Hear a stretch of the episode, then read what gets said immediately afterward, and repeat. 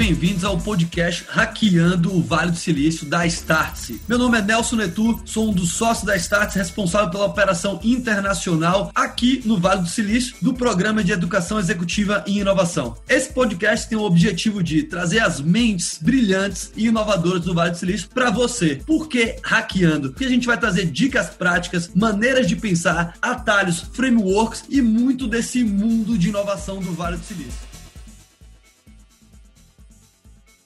Hoje com um convidado super especial, um grande amigo, um cara que eu admiro muito, o Paulo Martins, conhecido aqui no Vale do Silício também como Paulo Samurai. Vocês vão entender muito bem do que eu tô falando ao longo desse podcast. Com certeza, um dos empreendedores aí mais resilientes que eu conheci nessa temporada aqui no Vale do Silício. Decidi fazer o convite para esse cara contar um pouco da história dele, que é extraordinária, contar um pouco como ele hackeou o Vale do Silício, porque se tem um empreendedor aqui, que é um empreendedor raiz, que realmente tem, tem bons hacks aqui para compartilhar é o Paulo Martins. Paulo é CEO e fundador da Arena, uma startup que foi considerada uh, no mês do, de março, se eu não me engano, né, Paulo, do ano passado, pela Plug and Play, The Hot Startup. Então é a startup quente do momento em uma das maiores aceleradoras e incubadoras do mundo, que é a Plug and Play aqui no Vale do Silício. Bom, pessoal, eu vou deixar para que esse cara se apresente. Então, Paulo, primeiro, muito obrigado pelo teu tempo, obrigado por, por poder uh, parar um pouco da tua rotina rotina que eu sei que é super busy, no momento de super crescimento do teu negócio, da tua startup, para poder compartilhar e para poder contar um pouco pra gente e pra nossa audiência a, a tua história e alguns hacks para as pessoas que querem de repente passar uma temporada no Vale ou querem se sentir um pouco mais perto do Vale do Silício. Acho que uma maneira, Paulão, de a gente começar que seria bacana é primeiro, quem é o Paulo, né? Quem é o Paulo Martins, o que é que ele gosta de fazer, quem é um cara na vida pessoal e depois eu queria que você contasse um pouco o que é a Arena, né? Primeiro pra gente contextualizar o que é a Startup Arena e aí, vamos embalar essa sequência de fazer uma temporada antes do Vale do Silício, porque você tem uma história,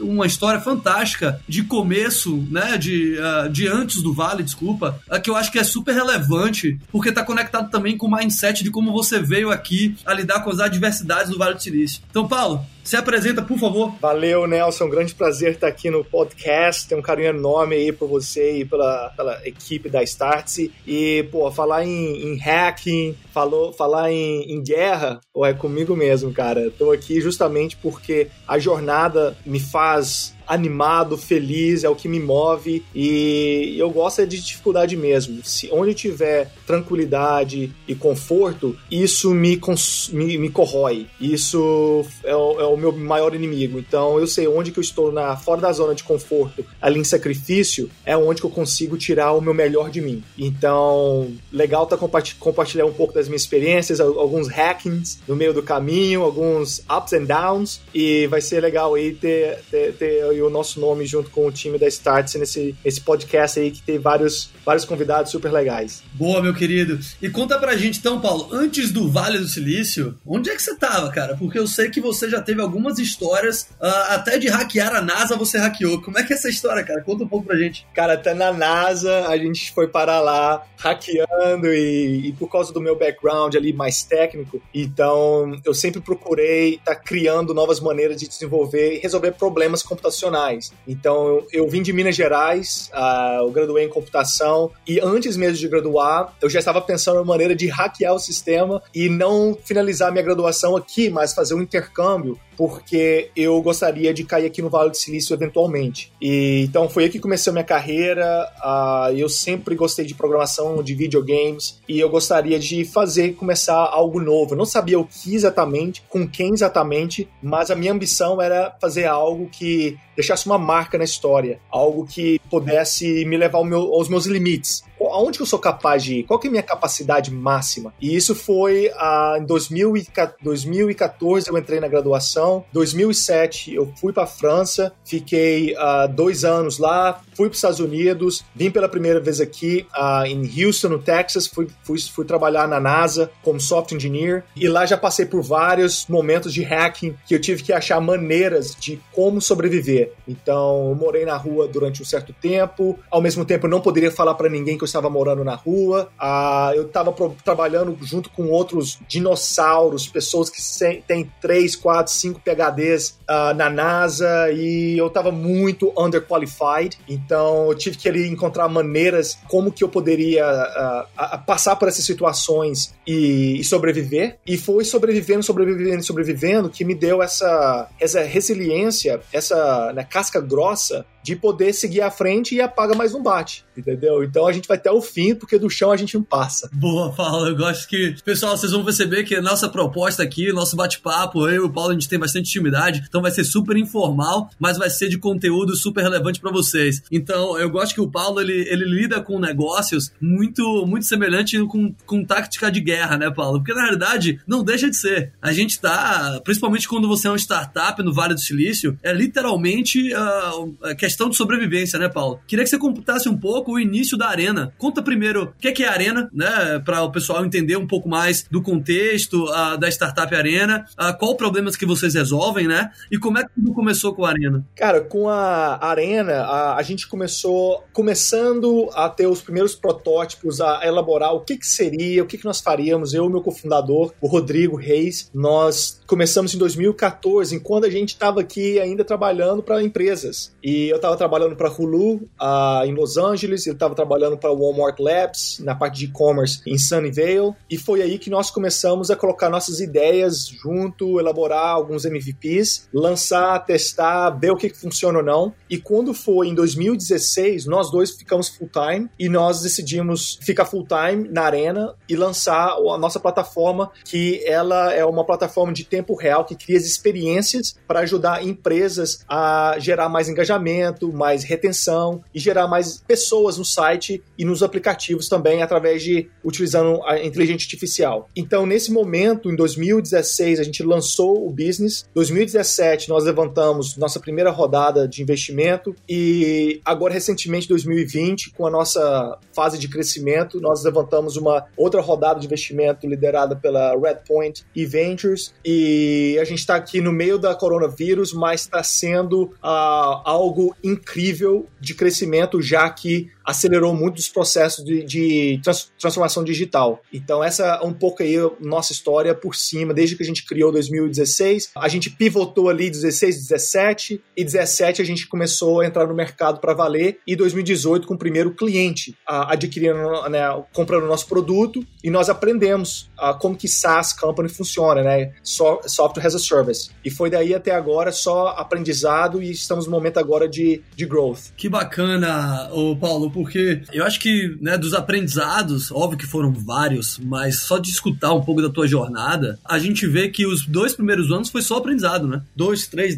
talvez, bastante aprendizado. E às vezes a gente pensa, as, as pessoas pensam que no Vale do Silício, ah, vou lançar minha startup, vou conseguir investimento, vou começar já a ter tração, vou começar a monetizar, achar o modelo de negócio perfeito. E o negócio não é bem assim, né? Pelo contrário, você, você contou que você pivotou, que você teve que mudar a direção alguns, em alguns momentos, que teve que aprender como é que funciona esse mercado de SaaS, de software as a service. Então, uh, acho que queria que você compartilhasse de repente quais foram as tuas maiores lições, porque eu sei que você tomou muito não, né, Paulo, com, com as, tuas, com, com, as tuas tentativas de approach com os investidores, etc. Cara, qual foi a sua maior lição, assim, uh, quando vou, nesse, nesse período de transição, né, de que, ah, pô, tem uma ideia, tem um projeto, tem um modelo de negócio, mas ele não, não monetiza ainda, para começar a ganhar atração, para começar a ganhar investimento. Teve algum momento que foi algum estalo, que teve, ou, ou, teve alguma mentoria ou alguma coisa que fez a diferença para ti, cara? Que você pudesse compartilhar com a nossa audiência? Sim, existe um, existe um conjunto de fatores que vai acumulando e conhecimento, ele é ele, ele compounds, ele vai acumulando sobre o tempo. E isso é uma das formas mais poderosas de adquirir conhecimento, porque você vai aprender, por exemplo, um dos nossos, é, um dos nossos advisors, ele é VP de branding da Apple.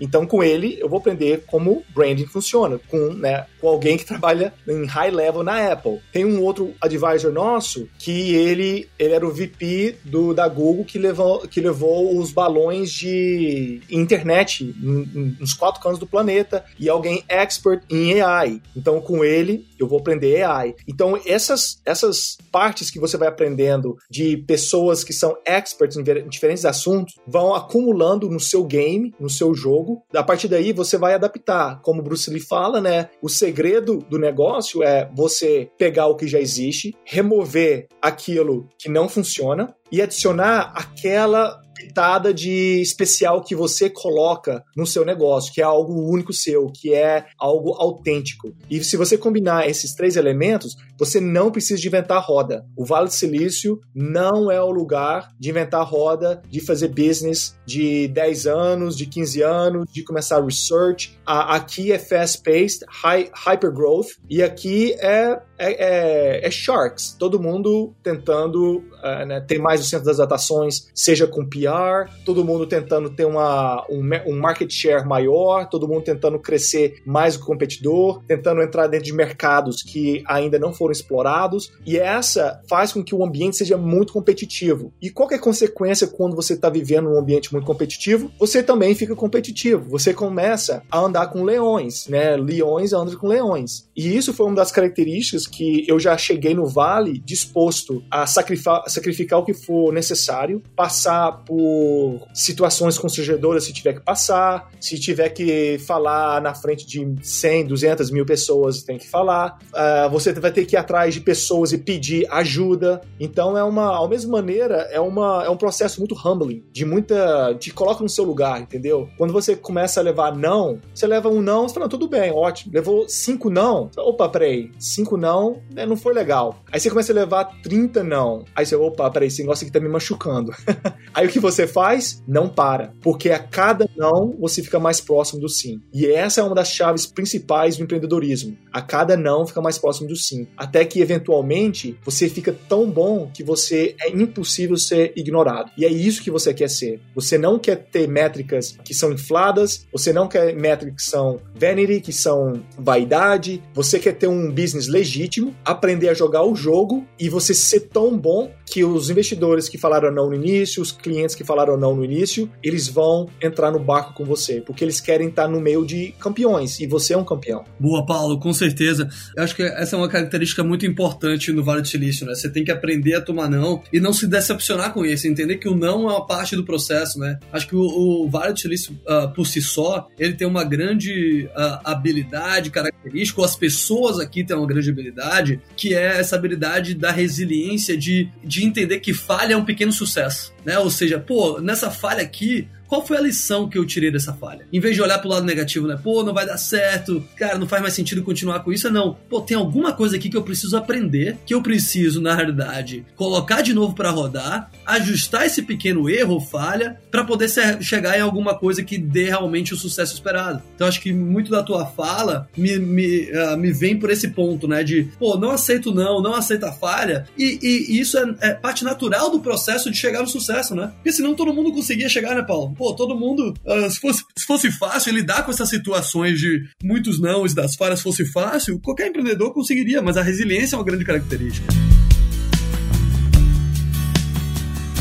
Ah, e falando um pouco da, das características das pessoas do Vale, do ecossistema do Vale, você que você mesmo falou um pouco de França, de Europa, Brasil, então você passou por alguns outros ecossistemas de inovação, teve envolvido com gente super inteligente e brilhante. Queria entender a tua opinião no que diz respeito, o que é que você acha que faz o Vale do Silício ser um, um pequeno espaço geográfico, só que tem tanta inovação, cara? O que é que você acha que realmente são, é uma característica? O que é que você acha que tá na água disso aqui? O qual foram, o que é que te chama mais atenção quando você chegou no Vale hoje em dia mesmo para realmente tornar esse ecossistema o maior, um dos maiores do mundo? É, eu acho que é a combinação de três elementos, Nelson. O primeiro elemento são pessoas que vêm para cá com um propósito. Então, eu não vim para cá para ir na praia, eu não vim para cá para ficar tranquilo, eu não vim para cá para ter uma vida de, ah, vamos dizer, regular e mediana. Eu tô aqui é para guerra ou é tudo ou nada, ou eu mato ou eu morro. E se você colocar um grupo de pessoas que tem o mesmo mindset, com essa pegada, ajudando uns aos outros, criando oportunidades, vendo oportunidades no, no, no mercado, você vai acabar tendo um grupo de pessoas que vai gerar algumas possibilidades, como eu vou clicar no botão, vai vir um carro na minha porta me pegar. Eu vou entrar no site, eu vou alugar um quarto no apartamento de uma pessoa. E você começa a ter essas ideias malucas que acabam ficando normais com o tempo. Então, o primeiro motivo são os empreendedores que vêm para cá com essa pegada. O segundo são talentos que são atraídos, às vezes por essas ideias loucas, por essas, esses empreendedores que querem fazer algo completamente fora da realidade e acaba atraindo talentos que querem, principalmente técnicos, que querem estar envolvido com esses negócios. Então, talento é outro fator importantíssimo. Claro, a gente tem a Stanford, tem a, a Berkeley, tem várias universidades que fomentam esse ecossistema, mas é inevitável que qualquer pessoa na parte de tecnologia não queira ter um contato próximo com empresas que têm esse pedigree. E o outro fator são investidores, pelo fato que eles farejam talento, eles onde tem sangue tem, tem carne, né? Então eles vão ali, né, o tubarão vai direto exatamente a mil. E os, e os investidores sabem que aqui tem uma probabilidade maior de encontrar esse tipo de talento, não ignorando outros ecossistemas, como por exemplo de Austin, de Los Angeles, de Nova York, tem São Paulo, tem, enfim, vários outros capitais que são incríveis, têm talentos, estão resolvendo problemas locais, que são importantes também, mas quando se pensa no nível global, essa capacidade de risco-reward, ela vem muito aqui do Vale. E, inclusive, igual você falou, a falha, ele é até recompensado de certa maneira, em qual no, em outros ambientes fora do Vale, geralmente são penalizados, as pessoas são penalizadas pelo aquele erro. E isso facilita quando você está num ambiente onde você fica mais confortável de atirar para a lua e talvez acertar as estrelas. Paulo, concordo plenamente. Você falou dois pontos aqui que eu acho que eu, eu queria explorar um pouco mais contigo. Uh, talento, super relevante, e essa questão dos investimentos, né, dos investidores, etc. Como é que você, como startup, por exemplo, compete com uma grande organização como Facebook, Google, uh, Salesforce, Microsoft,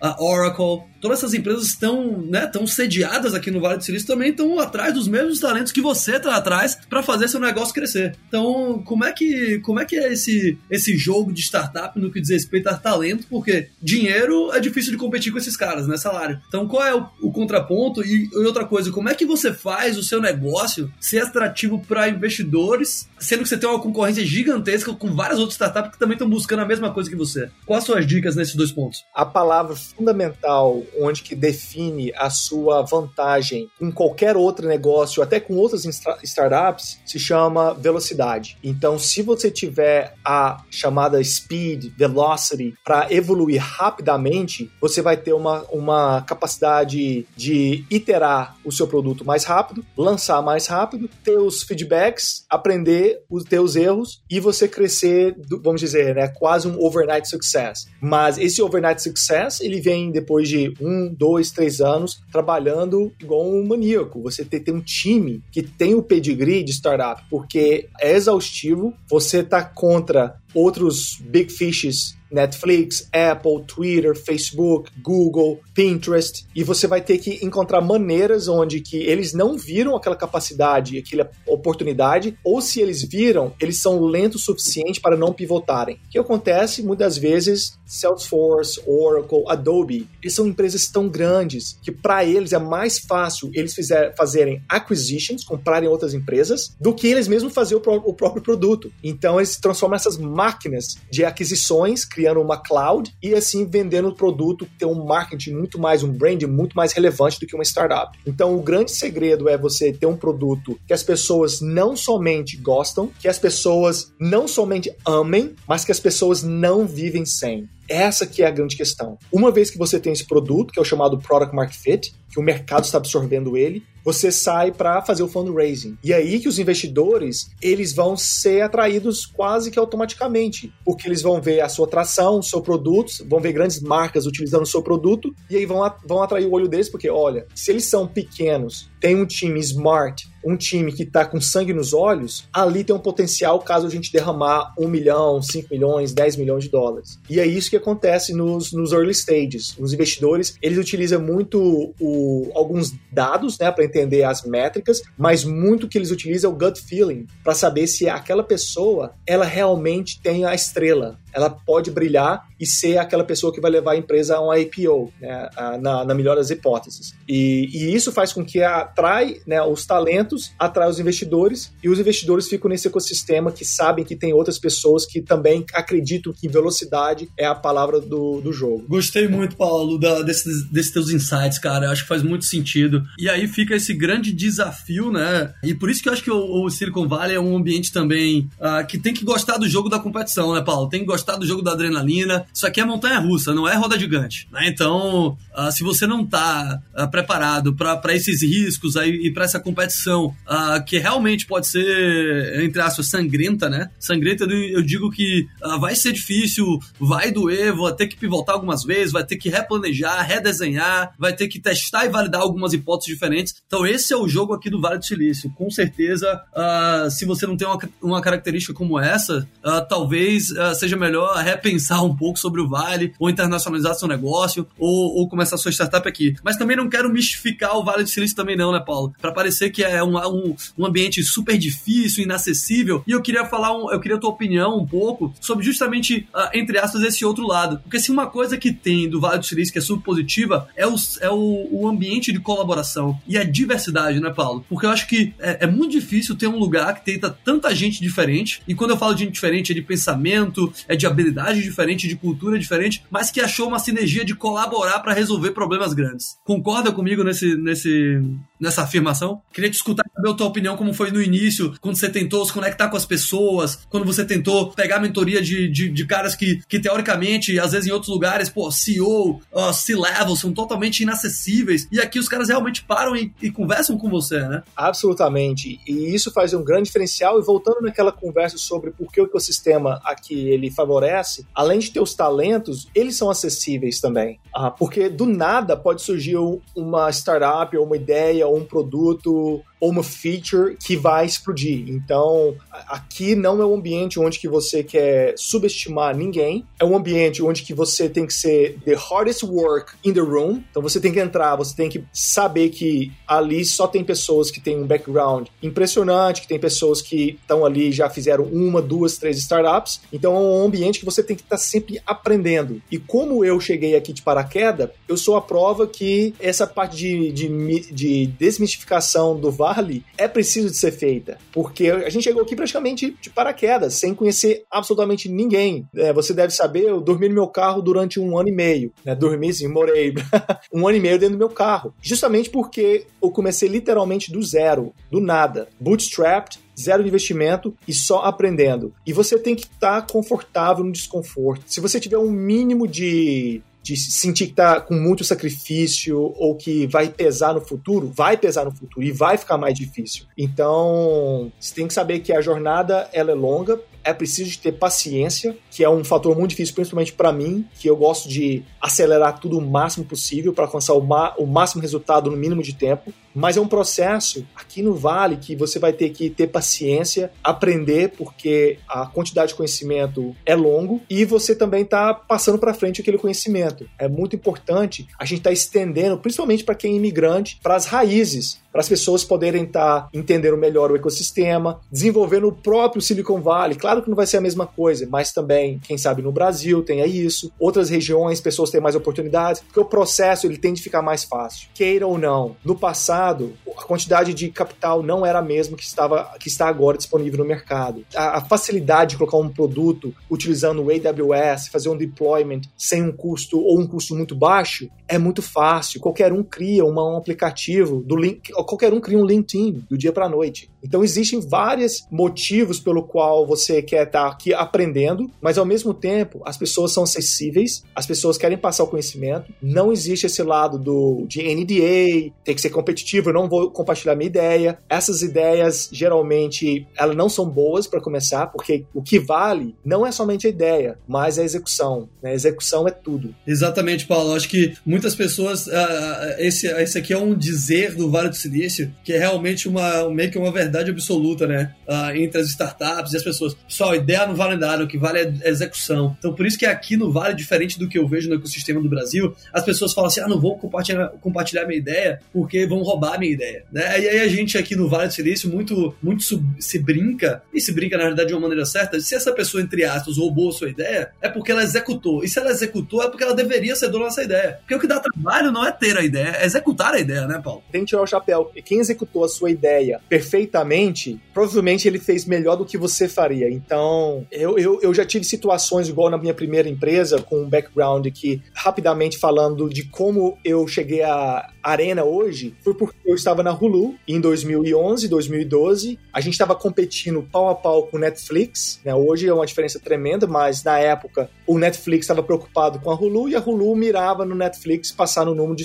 de, de assinantes. E estava um time tremendamente capacitados. O, o meu chefe, ele trabalhou para o Jeff Bezos durante nove anos como VP de vídeos nos early days. Então eu aprendi tudo de startups, aprendi tudo de cultura, como que monta um produto, como que escala um produto, como é que monetiza, como é que faz custom support, como é que faz closing. E nesse momento eu vi oportunidades porque no YouTube, no YouTube não existia um modelo de monetização tão efetivo como eu trabalhava na Hulu. E o produto da, da do, do YouTube em 2012, 2013 era muito fraco, era muito básico. Então eu pensei, vou fazer um produto que vai ser melhor do que a plataforma do YouTube, vou trazer os youtubers e vou trazer as, as marcas para vir pra pagar mais pelos youtubers. Isso foi em 2014, então a gente lançou o nosso produto que chamava Station Fi, que foi a nossa primeira versão, nosso primeiro MVP. É, a gente trouxe cerca de 100 youtubers com mais de meio milhão de subscribers dentro da plataforma.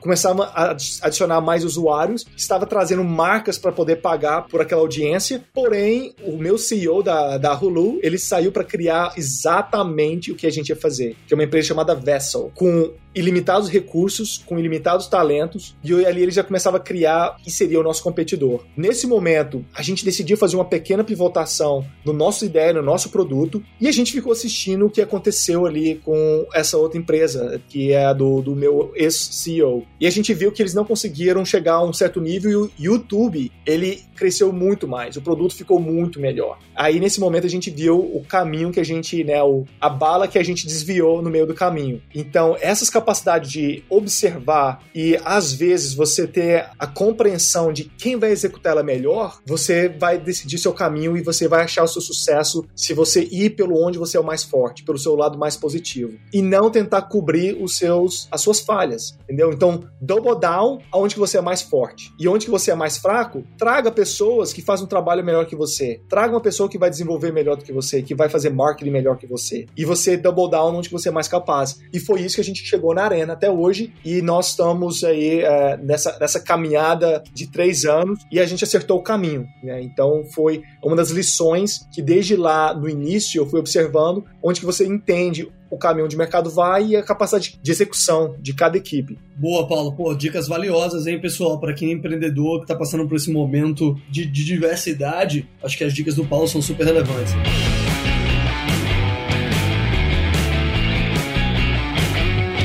Teve alguma, alguma decepção com o Vale do Silício que você imaginava quando era de fora e quando você chegou aqui, você entendeu que era totalmente diferente? Ou uma, uma dificuldade de adaptação cultural que foi muito diferente da, da época, por exemplo, que você vinha da Europa, né? Ah, como é que você viu essa adaptação para o Vale? Como é que você pode dar de dicas às pessoas que estão chegando agora para se adaptar mais fácil nesse ecossistema? Sim, uh, a gente tem até, até que horas da madrugada para ficar aqui falando dos itens. Bom, vamos chegar.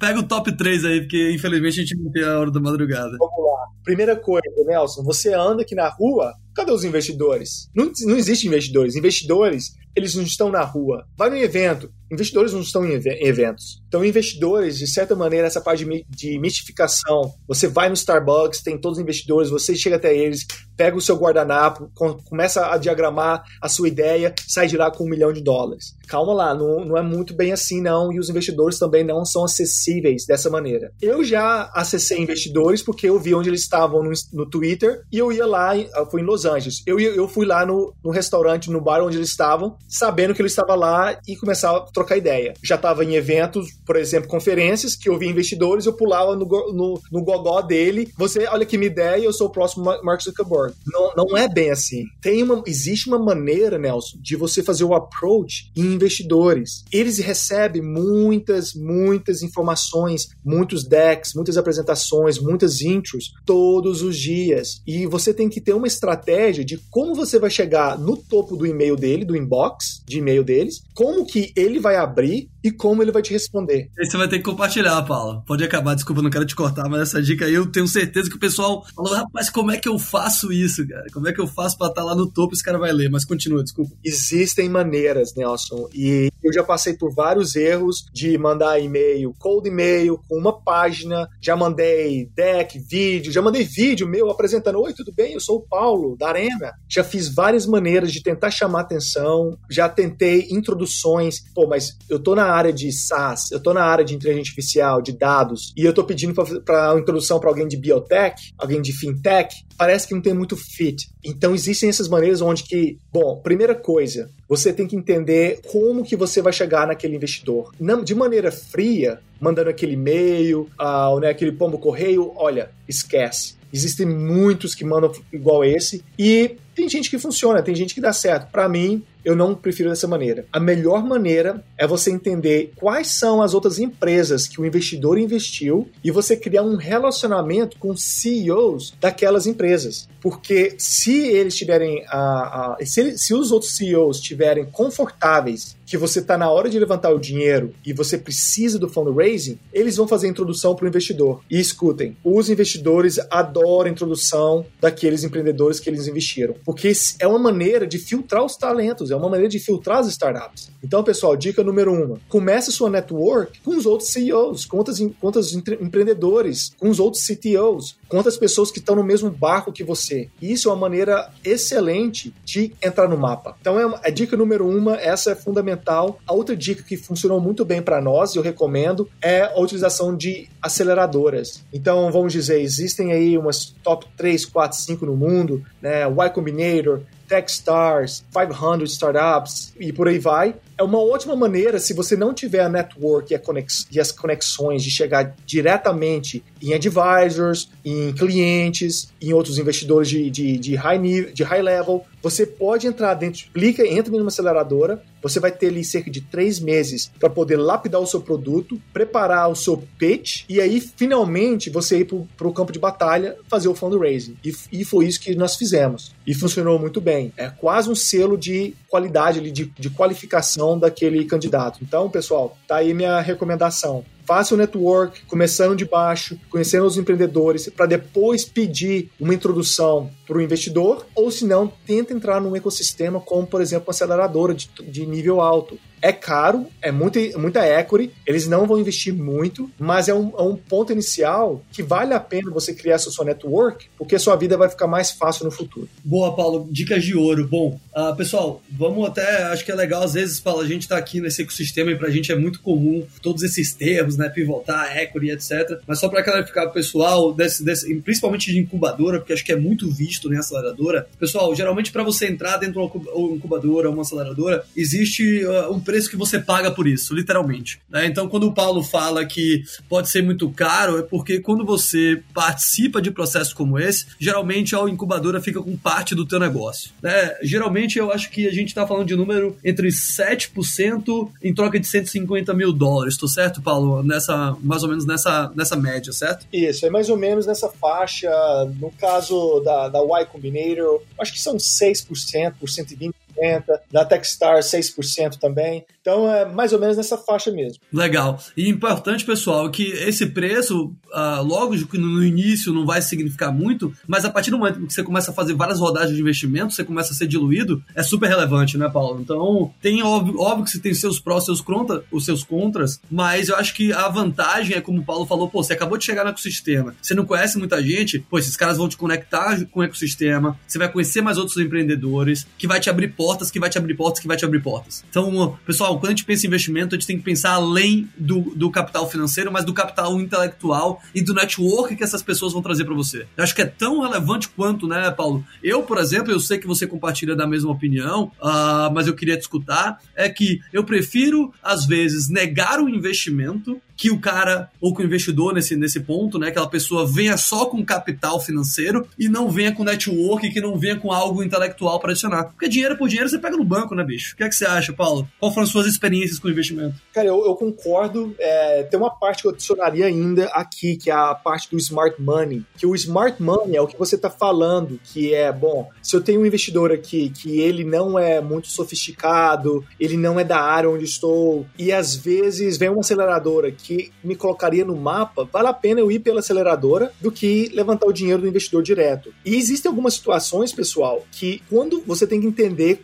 qual é o seu momento, dependendo do seu momento. Você tá lá no porão, comendo miojo, tá passando uns ratos as aranhas no canto da sua sala lá, tá feia a coisa, levanta o dinheiro do tio rico, pega o dinheiro do padeiro lá, dinheiro do dentista, quem quiser ajudar, pega o dinheiro, porque você precisa de ter uh, uma, uma estrutura mínima pelo menos para colocar o servidor no ar, colocar o site no ar. Então, pessoal, não é muito ruim caso isso aconteça, porque você tem que ter um ponto de partida. A minha só, o que eu fiz, Nelson, no meu caso, quando eu entrei na minha, na minha outra empresa, na Hulu, eu já comecei no dia 1 salvando cada centavo, com um ótimo salário, morando em LA solteiro, não estava gastando praticamente com nada, pensando, olha, quando eu sair da, da empresa, eu começar meu próprio business, eu já vou ter alguns savings no meu banco que eu vou poder tirar e sobreviver ali durante meses e anos. E foi isso que aconteceu. Foi por isso que foi morar no meu carro. Eu tinha o dinheiro, mas eu não queria gastá-lo porque eu poderia morrer mais cedo. Eu poderia burn crash. É a chamada expressão aqui que você corre na direção e quando o seu oxigênio acaba, você morre. Então eu quis fazer dessa maneira como uma medida de, de, preservar a minha equity, de, olha, se eu colocar o meu sacrifício e se eu tiver alguma economia salva, bom, eu não vou precisar de levantar dinheiro desse investidor que não é smart money. Aí vem o momento que você já tem a sua empresa, que já tem um market fit, já às vezes você tem até clientes, você, você tem alguma movimentação acontecendo de usuários, de clientes na sua plataforma, mas você ainda está naquela fase inicial, aí vem a hora de ir pegar o dinheiro do smart money que aí vem o, o, o, o, vizinho, o tio rico, que ótimo, não, obrigado,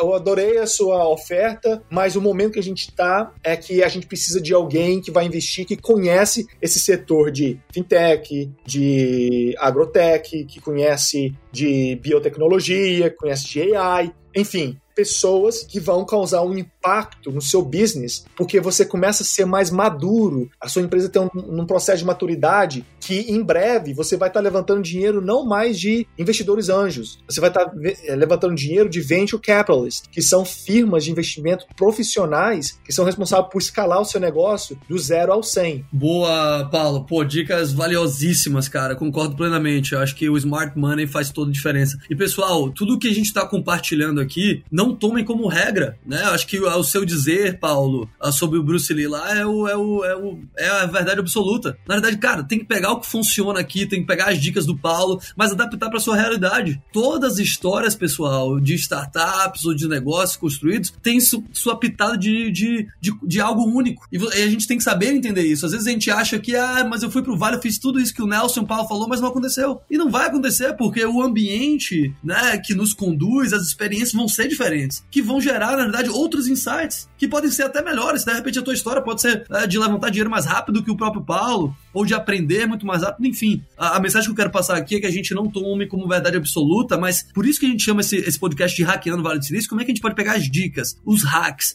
os atalhos, né, as formas de fazer e de pensar diferente que de repente a gente pode adaptar para nossa realidade. E para fechar com chave de ouro, Paulo, queria que você desse aí uma, de repente, uma, uma dica atual desse teu momento. Uh, você acabou de levantar né, um, um, um, um valor super significativo em um momento de pandemia. Uh, queria que você compartilhasse um pouco da tua mentalidade daqui para o final do ano e até que seja uma mensagem aí de positividade uh, e de inspiração para o nosso público. Ótimo. Uh, meu, meu principal aprendizado nesse momento aqui, Nelson, onde que nós né, passamos de dormir no carro, comer miojo, comer carne de micro-ondas, a poder ter um time de 5, 10, 20, 30 pessoas, 50 pessoas, onde a gente está indo agora. É a sua mentalidade, onde que você vai de scarcity para abundance. E essa mentalidade é um shift que você vai ter que pensar como que você sai da maneira onde que cada centavo conta e você precisa de salvar aquele micro centavo que vale ouro. Você vai otimizar o máximo das suas campanhas, você vai otimizar o máximo possível para o seu servidor, você vai otimizar o máximo possível comprando pão no supermercado para sua equipe. Essa é a mentalidade do início, que é o chamado bootstrapping, começando do zero. E a segunda fase, onde que você tem que ter essa mudança de mentalidade, é onde que você recebe um volume maior de investimento e você tem que começar agora a pensar em abundância, abundância. E como funciona isso? Para cada dólar que eu coloco no mercado, eu preciso de retornar 2 dólares. Então, você vai querer ficar uh, segurando, se você vai, vai querer. É, para quem quiser crescer rápido, né? Eu estou falando de um business de alto potencial e crescimento de triplicar receitas por ano. Então você tem que pensar nessa mentalidade de como que eu posso alocar esse dinheiro de maneira que a cada dólar que eu jogo no mercado, eu retorno 2, retorna 3 dólares. Qual o período de tempo? Como que eu posso pegar esse dinheiro de maneira mais rápida e reinvestir? Então existem certas mentalidades que este é o momento que nós estamos passando agora, de scarcity para abundance, e eu acho que todo mundo em certo momento na vida tem que pensar dessa maneira. Não vivem só em scarcity, não vivem só salvando o seu chinelo havaiana. Às vezes vale a pena comprar um, um sapato de luxo, porque é onde que vai te dar um emprego que você gostaria de ter. E a outra, a outra lição que eu gostaria, a outra ideia que eu gostaria de passar pro pessoal é que, pensando aqui no meu background, quando você tem nada a perder, é quando você tem tudo a ganhar. Então, não se segure para pular do precipício nesse chamado né, leap of faith procurem por esse termo, leap of faith. Quando você tem self-belief, você acredita em você, você sabe que você tem algo especial e você tem um potencial de chegar, por exemplo, de criar um business que vai ter um grande impacto. E se você tiver esse sentimento e o teu coração para persistir e a capacidade de ter coragem para seguir adiante e lutar por aquilo que você acredita, não hesite. Vá, consiga, porque, igual eu falei no início, do chão não se passa. E, e o, o mundo pertence àqueles que são capazes de sair do, do status quo, do, da mediocridade. E é isso a minha mensagem aqui para a equipe que está o time pessoal que tá assistindo aí, ouvindo. Boa, Paulo. Boa, acho que agora, pessoal, uma mensagem dessa, eu fiquei inspirado. Eu vou ficar trabalhando aqui até as 11 da noite. Estamos no início do nosso Silicon Valley Web Conference. Tão feliz demais de ter escutado ah, essas palavras de motivação e de inspiração. Paulo, grande bate-papo contigo. Obrigado novamente pelo teu tempo. Obrigado aí ah, por compartilhar um pouco da tua história e das dicas pro nosso público. A gente vai se despedindo por aqui. Eu vejo vocês num próximo episódio, pessoal. Tchau, tchau. Valeu, abraço.